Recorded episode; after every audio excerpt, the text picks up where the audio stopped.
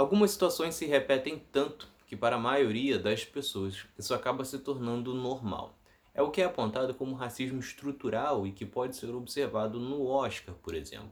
A premiação de 2021 até indica uma melhora na representatividade, mas ainda tímida, considerado principalmente o histórico de invisibilidade que a academia promoveu para atores negros e atrizes negras.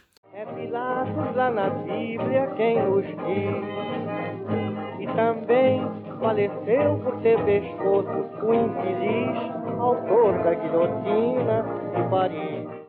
O Oscar é certamente a premiação mais famosa que existe. Todos os anos o público quer saber quais são os melhores filmes, os atores e atrizes em destaque, além de acompanhar toda a cerimônia. No entanto, historicamente, esta festa do cinema é quase que uma festa branca.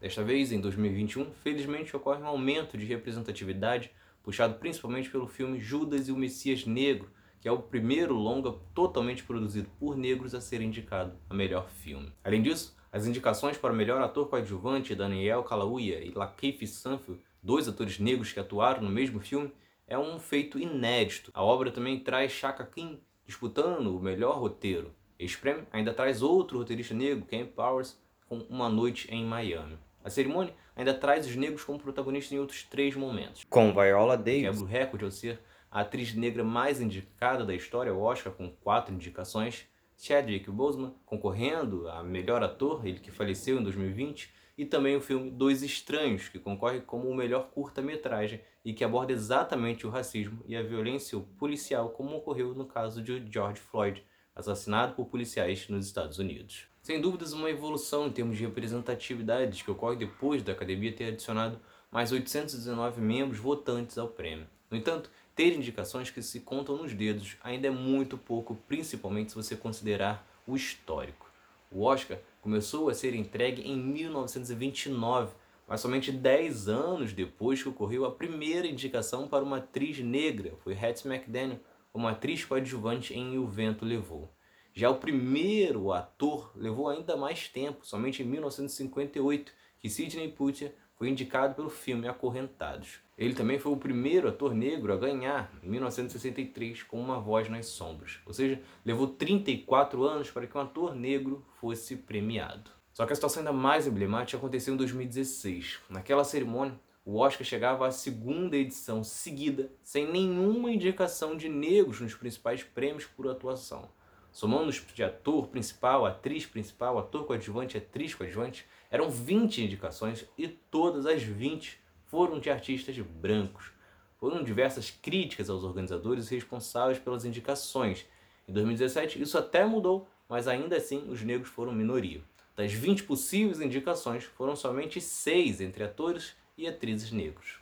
Até então já ocorreram 92 edições do Oscar e somente 8 mulheres venceram a estatueta como melhor coadjuvante.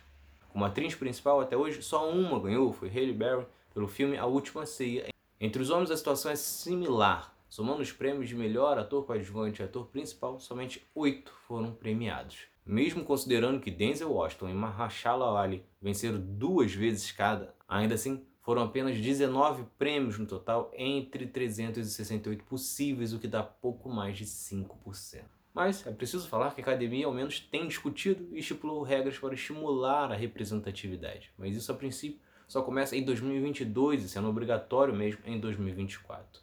Entre as medidas estão critérios para a escolha de melhor filme, como pelo menos um dos atores principais ou coadjuvantes de destaque deve pertencer a uma etnia ou grupo racial pouco representado, como asiático, latino, negro, e pelo menos 30% de todo o elenco em papéis secundários ou menores devem pertencer a dois grupos poucos representados.